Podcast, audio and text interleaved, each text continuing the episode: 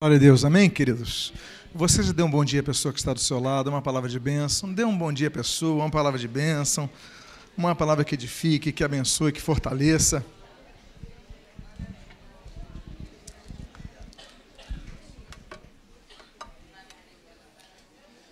Eu quero lembrar os irmãos que nós demos uma pausa nas séries de mensagens sobre reforma protestante aqui aos domingos pela manhã e vamos dar continuidade na mesma no mês de fevereiro, no mês de março, uh, nas quintas-feiras. Eu vou pedir que por, por gentileza coloque a projeção do tema da mensagem desta manhã. Eu convido então a que você abra a sua Bíblia no livro do profeta Isaías, convidando a que você, por favor, abra no capítulo de número 6 e encontrar o texto da palavra de Deus, Isaías capítulo número 6, que você possa, por favor, se puder, ficar de pé, para que possamos fazer a leitura inicial, Isaías capítulo 6, e o título da mensagem desta manhã é Sete Coisas que Isaías viu no templo.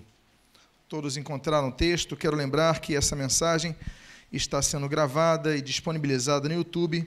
Se você depois desejar compartilhá-la com alguém, é, basta entrar, se inscrever nesse canal e depois compartilhar com quem você desejar. Eu gostaria de ler o primeiro versículo do texto de Isaías, capítulo de número 6, verso de número 1. E registra assim a palavra do Senhor no ano do morte, da morte do rei Uzias, eu vi o Senhor assentado sobre um alto e sublime trono, e as abas de suas vestes enchiam o templo. Oremos. Pai amado, Deus bendito, nós lemos a tua santa e preciosa palavra e pedimos, Deus, fala conosco nesta manhã. E o que nós pedimos, nós o fazemos agradecidos em nome de Jesus. Amém. E amém. Os irmãos podem tomar seus assentos. Essa é uma das ocasiões na Bíblia que nós conseguimos datar. Nem todos os eventos da Bíblia nós conseguimos ter uma datação tão específica, mas o texto registra o ano da morte de um rei. E os reinados geralmente tinham uma datação mais específica pelos seus feitos, pela genealogia, pelos seus governos, pela, pelas tributações, muitas anotações a respeito. Então nós podemos dizer que o ano dessa visão é o ano de 742 a.C quando morre um rei Uzias. O rei Uzias é um rei que governa muito tempo. E por causa disso traz instabilidade. É, nós soubemos, é, foi há duas semanas atrás, o Robert Mugabe, ele renunciou à força, um governo no Zimbábue, no qual ele reinava ali já há mais de 40 anos. Há pouco tempo atrás morreu Fidel Castro, que reinou em Cuba durante mais de 40 anos. Nós tivemos governos muito longos, é, e o, é, o, Tito, na antiga Iugoslávia, é, que trouxe estabilidade ali, mas durante muito tempo governou. Exter Hoxta, por exemplo, na Albânia, governou tanto tempo ali com, com governo de ferro. Nicolau Ceausescu, na Romênia. Muitos governantes governaram muito tempo. E quando eles morrem, há uma certa preocupação: como é que vai ficar o nosso país? Como é que vai ficar a nossa nação? Os governantes de Israel foram governantes que reinaram muito tempo. A Bíblia diz que Saul reinou 40 anos, a Bíblia diz que, que Salomão reinou 40 anos, a Bíblia diz que Davi reinou 40 anos. Nós temos reinos, então, muito longos. E esse reino de Uzias é um reino de 52 anos, é um reino ainda mais longo. Então morre o rei, e diz a Bíblia que Isaías ele vai para o templo. Há uma crise, há uma potencialidade de problemas. Então Isaías ele corre para o templo e quando ele está no templo, ele tem essa visão. Ele tem essa visão nesse momento, e a primeira coisa que nós temos aqui, das sete coisas que Isaías vê no templo, é essa visão. Vi o Senhor assentado sobre um alto e sublime trono. A Bíblia diz em Salmo, no Salmo de número 9, que o trono de Deus é um trono eterno. Deus sempre esteve no trono. Há um corinho que muitos têm dificuldade em cantar, que muitas vezes nós cantamos assim: coroamos a Ti, ó Rei Jesus. E muitos têm dificuldade de cantar, porque nós sabemos também que Jesus foi entronizado. Jesus é Rei eterno. ele é o, é o Pai da eternidade, ele é o príncipe da paz, ele sempre esteve em trono. A Bíblia diz em 2 aos Coríntios, capítulo 5, versículo 10, que haverá o trono de Cristo, no tribunal de Cristo, onde ele julgará os santos, os salvos, pelo que fizeram, pelo que deixaram fazer. Mas Jesus, então, já, já é coroado desde a eternidade. Então, por que, que nós coroamos a Cristo? Nós entendemos, muitos entendem, não. Nós coroamos quando permitimos que Ele reine no nosso coração. Tudo bem, entendemos assim. Por isso que alguns cantam, então, em vez de coroamos, é ministramos a Ti, o Rei Jesus. Porque Ele continua, se eu coroá-lo ou não, Ele continuará sendo Rei. Ele não deixa de ser Rei se eu coroá-lo ou não, se eu falar, eu te coroo. Agora, o trono de Deus, ele é eterno. Salmo 9, como eu falei aqui para vocês, mas quando nós lemos sobre trono, nós vemos também que o trono de Deus ele é santo, como nós vemos em Isaías capítulo 6. O trono de Deus, ele também mostra juízo. A Bíblia fala sobre o tribunal de Deus, o tribunal do grande trono branco, é, o tribunal que está ali descrito em, em Apocalipse, capítulo número 20 e declara ali entre o versículo 11 e o versículo 15 de, de, de, Apocalipse 20 sobre o juízo de Deus que se estabelece sobre todos. João fala: Eu vi os mortos foram entregues dos mares, eu vi, e todos ali vão estar diante de Deus para serem julgados. O trono de Deus é um trono de juízo. A primeira coisa que Isaías vê quando entra no templo não é brincadeira, não é diversão, não é bate-papo. Em muitos templos o que nós vemos é isso é apenas diversão, é apenas. Não. O templo é um local onde deve se manifestar a palavra de Deus, a glória de Deus, a presença de Deus. E a declaração de que Deus vai julgar. Vai julgar os vivos e os mortos, Deus vai julgar a todos. Estamos diante de um tribunal. Agora, o que nos traz consolação, o que nos traz alegria, é que o trono de Deus também é descrito em Hebreus capítulo 4, que é o trono da graça. Acheguemos-nos, pois, confiadamente diante do trono da graça, a fim de que possamos receber do Senhor misericórdia. Então, também é um trono de misericórdia. Por isso que nós chegamos diante do nosso Rei, do nosso Senhor, e falamos: Deus, tem misericórdia da minha vida, eu estou diante do teu trono, eu sei que estou diante do juiz, do juiz dos juízes, aquele que detém todo o poder, aquele que detém é, o cetro do governo, assim que foi entregue a Jesus, como diz a, a, o próprio Isaías. Mas, Senhor, eu te peço a tua misericórdia, a tua graça, e Deus então nos estende a sua misericórdia, a sua graça. É um trono de graça, é um trono de juízo, mas é um trono de misericórdia. Diga à pessoa que está do seu lado: olha, Deus é um Deus misericordioso. Ele olha para cada um de nós com seu, sua graça e sua misericórdia. A primeira coisa que Deus vê, então, é o que, meus amados? É a visão de quê? Do trono. Há uma segunda coisa que Deus vê, que Isaías vê, nessa visão, que está no texto do versículo 2, o qual registra a palavra do Senhor. Serafins estavam por cima dele, cada um tinha seis asas, com duas cobria o rosto, com duas cobria os pés, e com duas voava. Os serafins, eles só aparecem uma única vez na Bíblia, e é nesse texto Isaías capítulo 6. Para quem estuda angelologia, ele entende que os serafins, eles traduzem-se por pureza. Porque na única menção que eles vão aparecer, não apenas eles vão tramitar a pureza da vida de Isaías, como o próprio nome deles aponta a pureza, porque seraf significa ardente, aquela ardência que se dá quando se coloca algo no fogo. Se você colocar a mão no fogo, a sua mão vai arder, ou seja, é seraf. Serafim é plural de seraf, é aqueles que purificam, aqueles que fazem a coisa arder. E a terceira observação que nós vemos nesse, nesse texto, na única menção dos serafins, é que a Bíblia diz que estavam acima do trono de Deus, acima dele acima do trono de Deus. São os únicos anjos na Bíblia que aparecem estando acima do trono de Deus. A Bíblia diz, fala sobre os querubins, mas os querubins apontam e apresentam-se como abaixo do trono de Deus. Eles são citados em vários textos da Bíblia, mas um que nos chama atenção é a visão de Ezequiel, que os vê abaixo do trono de Deus. Então nós temos serafins acima do trono de Deus, os querubins abaixo do trono de Deus. Então são seres que estão próximos à presença de Deus. Deus é um Deus santíssimo e exige santidade. Então são seres muito santos, os serafins. Mas o que me chama atenção também sobre a característica, a peculiaridade dos serafins, é que os serafins, eles eram seres diferentes. Eles tinham uma característica peculiar e diferente de outros seres angelicais, porque a Bíblia diz que eles tinham seis asas. Quando nós temos uma percepção dos anjos, geralmente nós generalizamos, os anjos têm duas asas. Não só pela percepção da, da, do, dos seres alados aqui da terra, das aves, por exemplo, mas nós transferimos essa ideia que todos os anjos são com duas asas, não, serafins têm seis asas. Mas diz a Bíblia nesse texto do versículo 2 que com duas asas cobriu o rosto, com duas asas cobriu os seus pés e com duas asas voava. A significância da visão de Isaías para os dias atuais é muito grande. Porque, em primeiro lugar, ele vê que aqueles anjos cobrem o rosto, e isso indica humildade. A glória ali tinha que ser de Deus.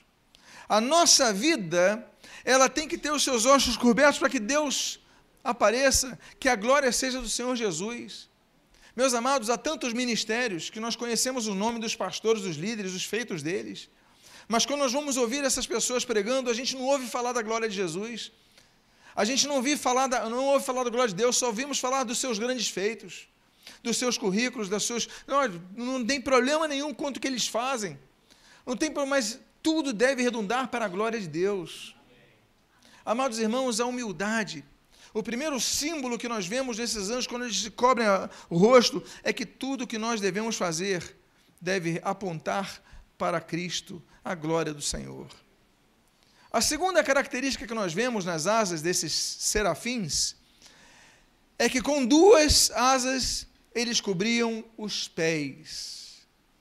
Onde estão pisando seus pés? Noção de duas coisas: santidade nós lemos, por exemplo, em Êxodo capítulo número 3, olha, tira a sandália dos teus pés, porque o local em que pisas é lugar santo. E segunda característica dos pés é direção. Para onde estamos indo? Qual é a direção de nossas vidas? Qual é o rumo que nós temos dado em nossas vidas? Quando esses serafins eles cobrem não apenas o rosto, atribuindo reverência a Deus, atribuindo humildade diante de Deus. É Deus quem tem que aparecer. Meus amados, nossos dons, nossos talentos, nós temos muitas coisas a oferecer ao Senhor, mas quem tem que aparecer é Deus. Tudo deve visar a glória de Deus. Mas quando eles cobrem os pés, nós percebemos então que eles mostram que nós não temos nós não temos outro caminho a seguir senão o caminho que é o caminho estreito, porque nós temos um oferecimento muito grande do caminho largo, é o caminho da facilidade, é o caminho de nós seguirmos a onda desse sistema. O sistema vai impondo coisas para cada um de nós, nós vamos aceitando passivamente. A televisão vai impondo os seus conceitos e a gente vai aceitando passivamente. Aí você vê um filme, vê uma novela, vê um programa, você vê comentaristas e eles falam e você vai aceitando passivamente. Não, não é esse caminho largo que nós queremos seguir é o caminho estreito, é o caminho que dá para a salvação. Eles cobrem os pés, eles estão dizendo o seguinte: não, eu tenho que cobrir os pés, porque a minha direção quem dá é Deus. Nós lemos ali em Êxodo capítulo 19, nós vemos a direção de Deus para Israel. Israel, ele tinha a direção de Deus durante o dia com a coluna de fumaça, durante a noite com a coluna de fogo, para que não se desviasse nem para a direita nem para a esquerda. Nós não podemos nos desviar, nós temos que seguir a direção de Deus, a direção que Deus dá para a nossa vida. Amados irmãos, a pior coisa que nós fazemos na nossa vida é quando nós tomamos uma direção que não está de acordo com a direção de Deus. Ah, eu discordo disso, eu discordo daquilo, eu quero seguir em outra direção. Você tem direito de seguir, você tem livre-arbítrio de seguir. O problema é que muitas vezes você toma a decisão de seguir no caminho largo e é caminho que dá para a morte. Depois você se arrepende, depois você olha quanto tempo eu perdi. Mas, amados irmãos, a direção eles cobrem os pés, olha, a direção não é minha, é a sua. Aí nós vemos nessa postura dos serafins a oração do Senhor Jesus, olha, que seja feita a sua vontade e não a minha vontade. Por isso nós pedimos, temos que pedir direção a Deus em tudo que nós fazemos. A Bíblia diz que os serafins eles cobriam os rostos, mostrando humildade, mostrando reverência, mostrando que devemos atribuir tudo a Deus. Os serafins Eles cobriam os pés, demonstrando que a direção da vida deles não era deles, era de Deus. A direção da nossa vida deve ser de Deus. Nós tomamos decisões todos os dias. Desde a hora que nós acordamos, desde a hora que nós vamos levantar, é uma decisão que nós tomamos. Vamos escovar o dente, já estamos tomando decisões: que nós vamos comer, o que nós vamos vestir, a que horas nós vamos sair, que condução nós vamos pegar, que horas nós vamos tomar nosso cafezinho à tarde. Tantas decisões nós tomamos. Mas nós devemos aprender a pedir direção a Deus. Deus me dirige no dia de hoje. Meus pés estejam cobertos pelas asas. Mas a Bíblia diz que com as duas últimas asas os anjos, os serafins, o que? Voavam. Isso representa algo muito importante para nossas vidas. Isso representa que nós devemos ir além de onde nós estamos. O que é voar se não ir além? Os nossos pés, eles nos impõem um problema: limitações.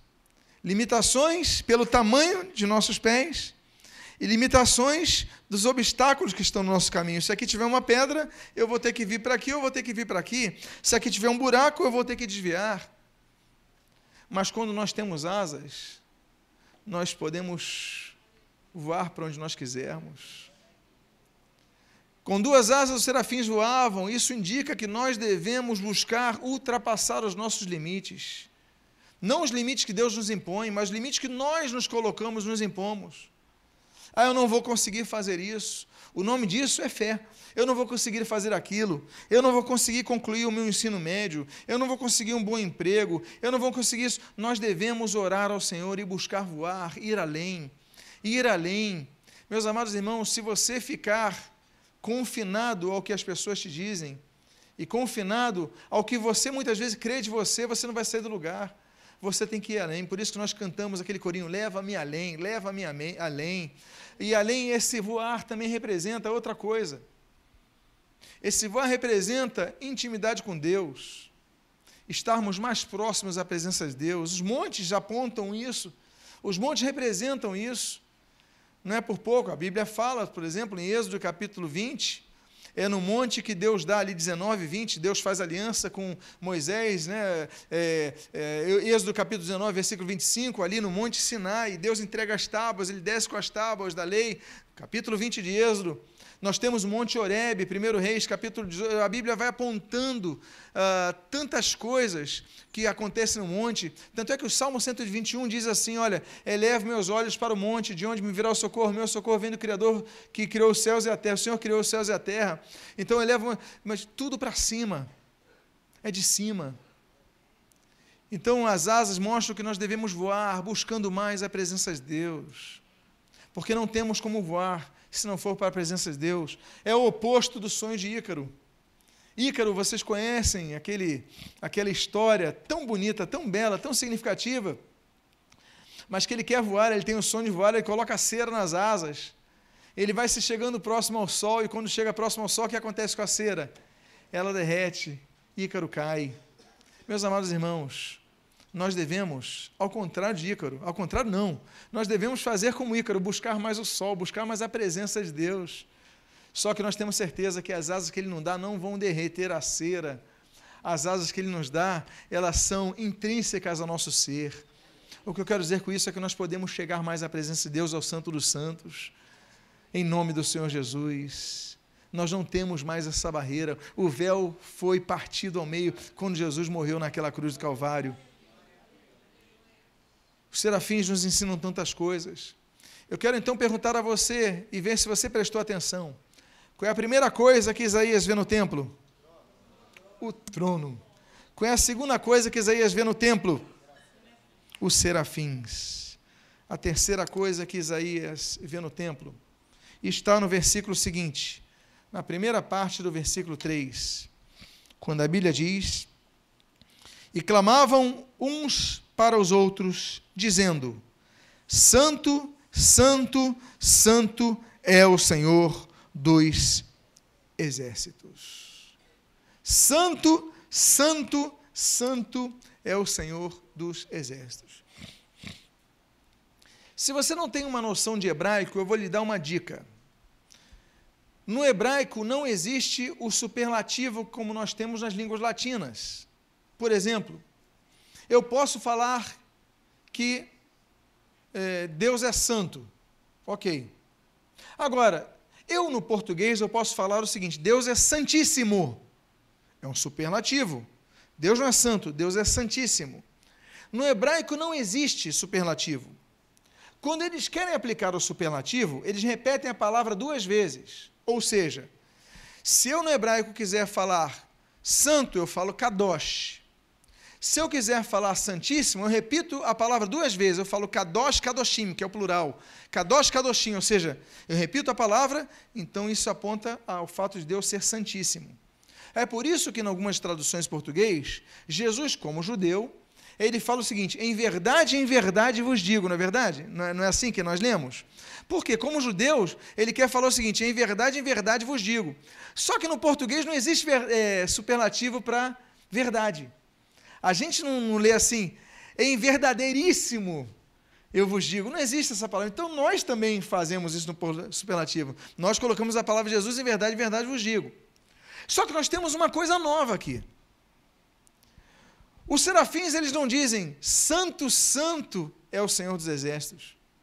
Eles dizem santo, santo que já seria superlativo, santo três vezes. Ou seja, Deus não é apenas santíssimo, ele é mais do que santíssimo. Ele é muito mais do que santíssimo. Quando eles colocam três vezes, eles exageram. Porque o superlativo é repetição única, mas eles acrescentam mais uma vez: Deus não é santo, Deus não é santíssimo, Deus é mais do que isso, Deus é santo, santo, santo. Deus é santo. A Bíblia fala sobre a santidade de Deus. A Bíblia diz, por exemplo, em Êxodo, capítulo número 15, que Deus é santo em seu ser.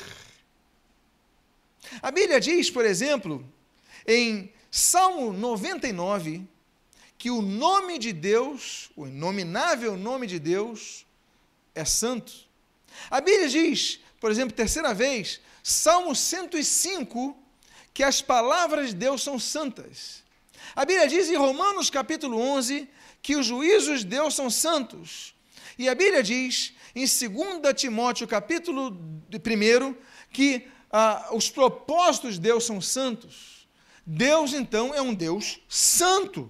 Deus é um Deus que exige santidade. É por isso que a Bíblia diz, por exemplo, em Hebreus capítulo 12, versículo 14, que sem santidade ninguém verá o Senhor. É por isso, então, que a Bíblia diz em 1 Pedro capítulo 5, sede santos, porque eu sou santo. Nós devemos ser santos. Existe um ditado que a pessoa fala assim: olha, eu não sou nenhum santo. Não é verdade? Eu não sou nenhum santo. Não, você tem que ser santo. Santo, é essa percepção que eu não sou santo é uma percepção errada.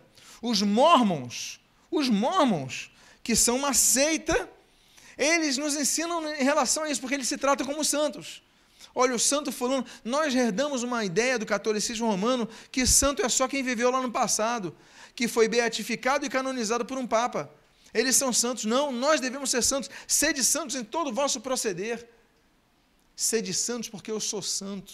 Então, você tem que ser santo. Você diga para a pessoa que está do seu lado: Olha, você é um santo, você é uma santa. Diga para a pessoa mesmo e assuma isso. Se você conhece o nome da pessoa que está do seu lado, fala assim: Olha, São Carlos, São Anderson, São Ronald, Santa Cláudia. Santa Zilá, Santa Odimeia. É isso mesmo, assuma isso. Ser de santos é ordem. É ordem. Agora, o que é ser santo? Não é ter um título. Essa é a diferença.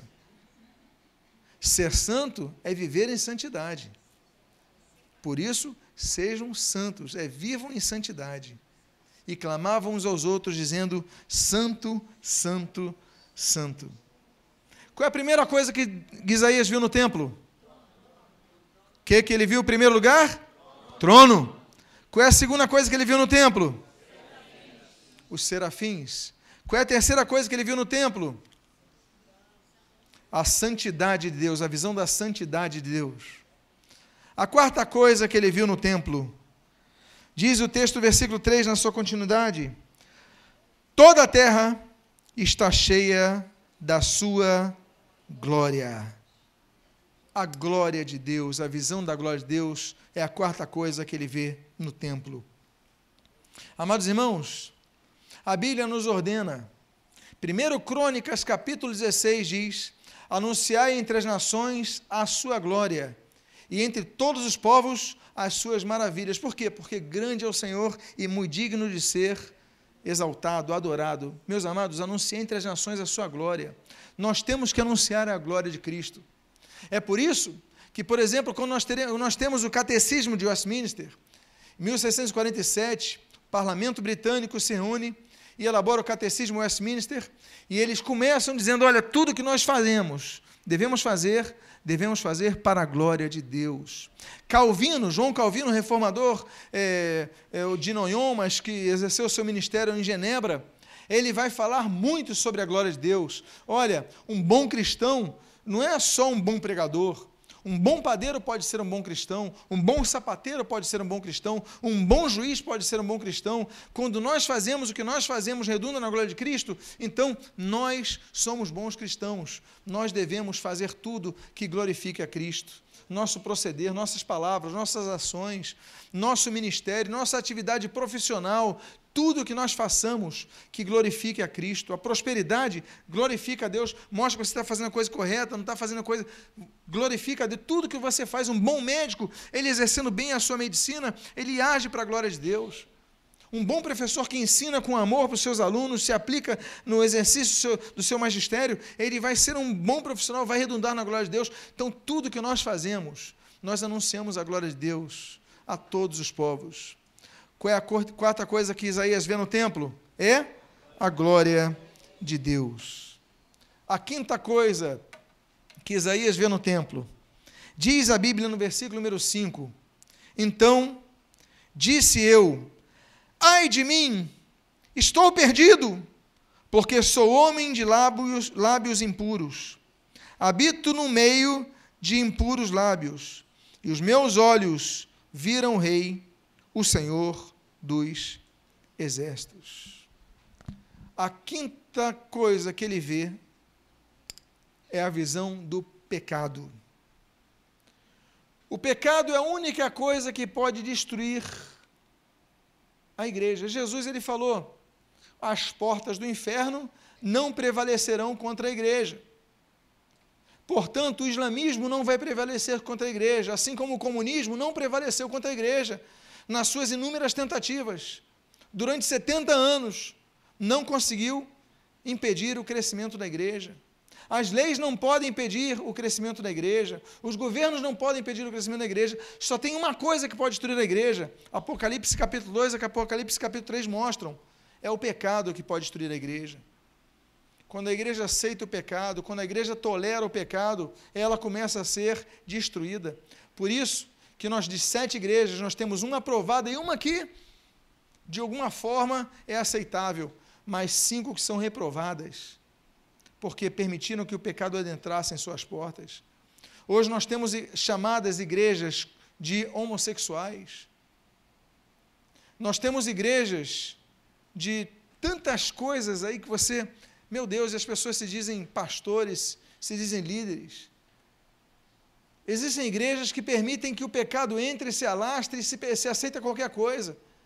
Mas, meus amados irmãos, eu digo para vocês uma coisa: olha, quando há pecado, há morte, mas quando há arrependimento, há vida. Algumas coisas para o arrependimento são importantes. A primeira delas, Deuteronômio 30, fala de ouvirmos a voz de Deus. Esse é um ponto crucial. O segundo ponto é o que diz Zacarias capítulo 1, versículo 3, que ele é replicado por Tiago capítulo 4, versículo 8. Chegai-vos, pois, a Deus, e ele se chegará a vós. Quando nós não chegamos a Deus, Deus chega a nós. Nós devemos nos arrepender de nossos pecados e devemos buscar a Deus. Agora, não é só buscar a Deus. Nós devemos fazer o que está ali escrito em 1 João capítulo 1, versículo 9 Se, pois, nós confessarmos nossos pecados a Deus, Ele é fiel e justo para nos perdoar os pecados e nos purificar de toda injustiça. Nós devemos, então, ouvindo a voz de Deus, Deuteronômio 30, nós é, é, nos tornando a Deus, chegando a Deus, Tiago capítulo 4, versículo 8, e nos confessando a Deus, em 1 João capítulo, capítulo 1, versículo 9, nós devemos lembrar de algo muito importante. Atos capítulo 20, versículo 21, nós devemos depositar nossa fé exclusivamente em Jesus Cristo, não nos santos, não nos pastores, não nos líderes, a nossa fé tem que ser depositada em Jesus Cristo. É Jesus Cristo que nos perdoa, é Jesus Cristo que nos transforma, é Jesus Cristo que nos purifica. Então, Ele transforma o nosso ser. E por fim, nós devemos fazer aquilo que a Bíblia registra em Mateus capítulo número 3. A palavra de João o Batizador ou João o Batista. Olha, Produzi, pois, frutos dignos do arrependimento. Se nós nos arrependemos, agora nosso estilo de vida vai demonstrar um estilo de vida de quem vive o arrependimento, quem se arrependeu. Por isso, a visão que Isaías tem, essa quinta visão, a visão do pecado, ele reconhece: Deus, eu sou homem de lábios impuros. Deus, eu falo muita bobagem. Lábios impuros, palavrão, Lábios impuros, palavras que nós não precisamos falar, devemos evitar. Lábios impuros, palavras maliciosas. Meus amados, eu estive num encontro de pastores há pouco tempo, em Águas de Lindóia. E depois nós fomos ver um jogo. Um jogo que eu fui ver para torcer contra. Só que o time dos que torciam a favor era maior, claro, que nem capim. É, dá, dá mais capim do que coisa boa. Então, a maioria estava torcendo por aquele time. E eu estava lá, a gente estava lá dando as nossas dicas né, e tudo mais. Daqui a pouco aquele time faz um gol. Meus irmãos, um pastor me solta uma, porque numa comemoração, um, uma pessoa comemorou de uma forma inadequada, um homem com outro homem deu um abraço inadequado. E, e o pastor falou: Ah, olha lá, e, e falou uma coisa que eu falei: Meu Deus. A boca fala do que está cheio o coração. Eu nem vou dizer o time que ele torcia, porque vão dizer que eu estou perseguindo. Mas eu falei: Eu não posso ficar aqui. Me fez mal. Me fez mal. Porque um linguajar tão malicioso, ele deu uma olhadinha, eu não vou julgar a pessoa por olhar, mas aquela palavra, aquele olhar que ele deu para outra pessoa, então, eu falei, meu Deus, esse homem prega o evangelho. Aí eu esperei o pessoal que estar ali, foi para o meu quarto, eu falei, ah, vou embora, não vou ficar. Um ambiente de pastores. A boca cheia do que fala do que está cheio o coração.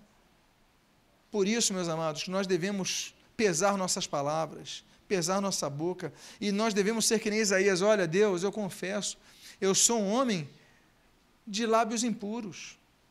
Aí ele explica o contexto: eu habito no meio de impuros lábios. Quando nós estamos no meio que todo mundo fala palavrão, a gente acaba soltando palavrão. O pessoal fala muito, se a gente não se santificar, não se, se, se cuidar, a gente segue a onda dos outros.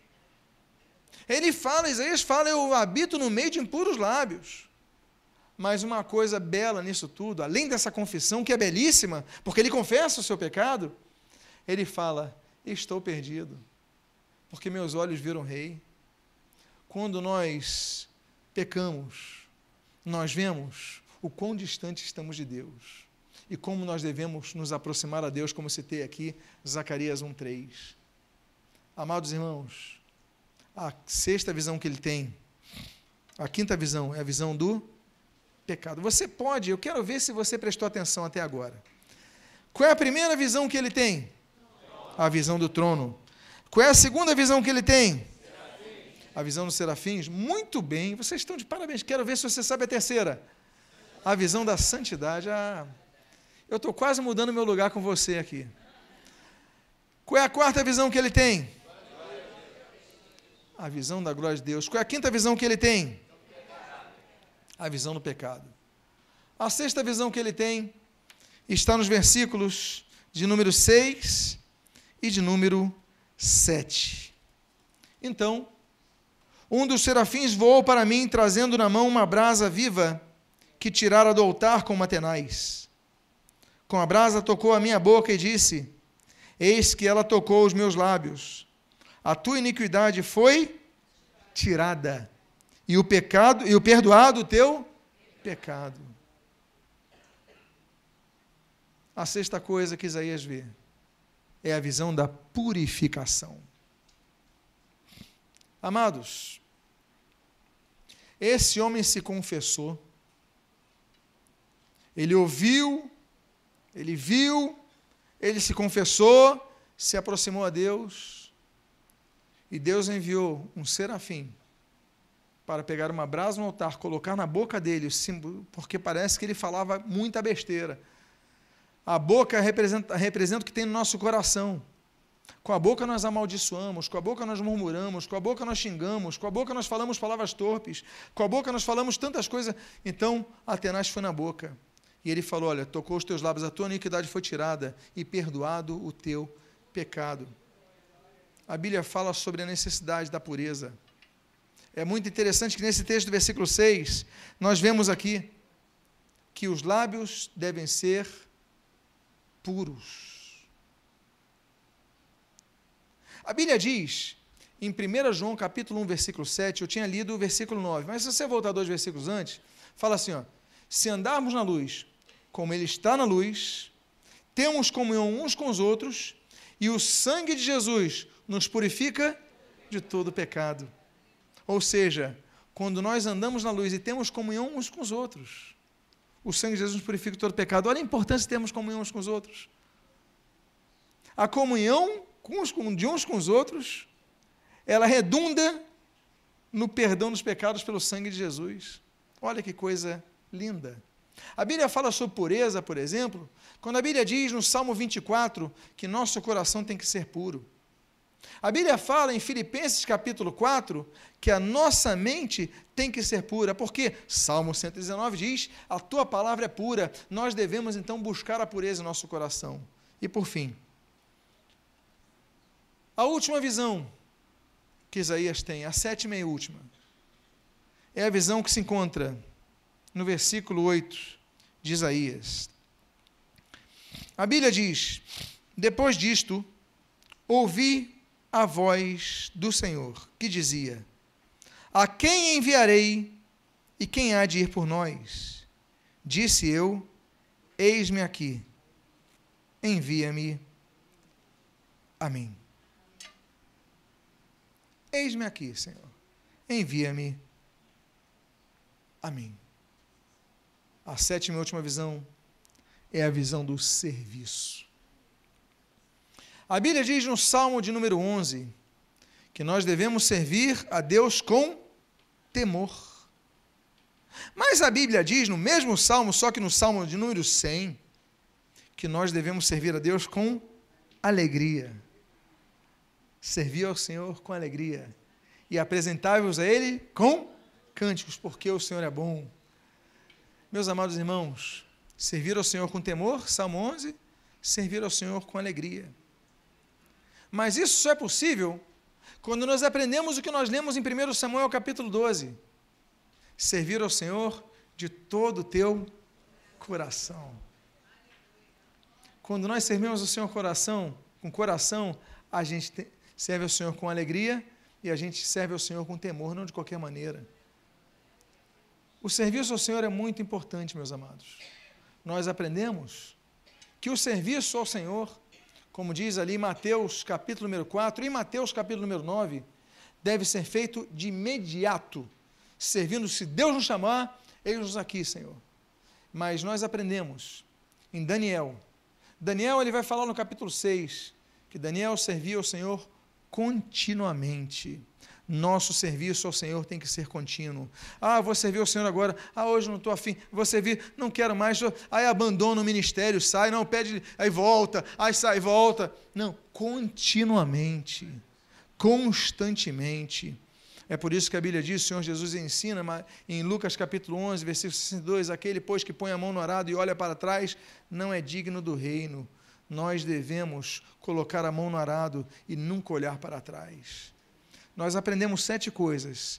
Eu convido a você a ficar de pé e a você repetir comigo cada uma delas. Será que você consegue agora repetir as sete coisas que Isaías viu no templo? Qual é a primeira coisa que ele viu no templo?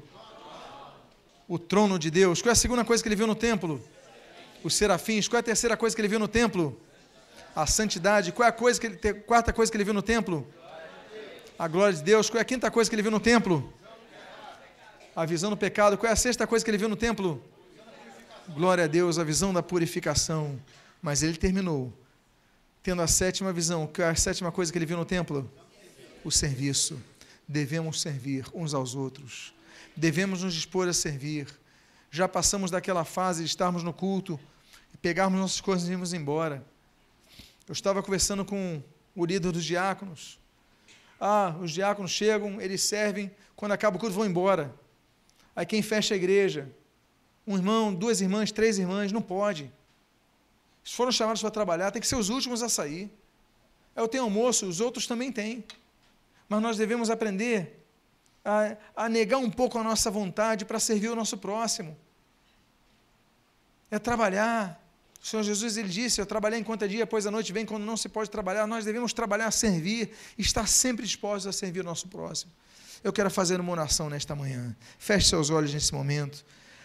Pai amado, Deus bendito, nós te glorificamos, nós te agradecemos por tua palavra e pedimos, Deus, que nós possamos, Pai, estando no teu templo, ter a visão de Isaías.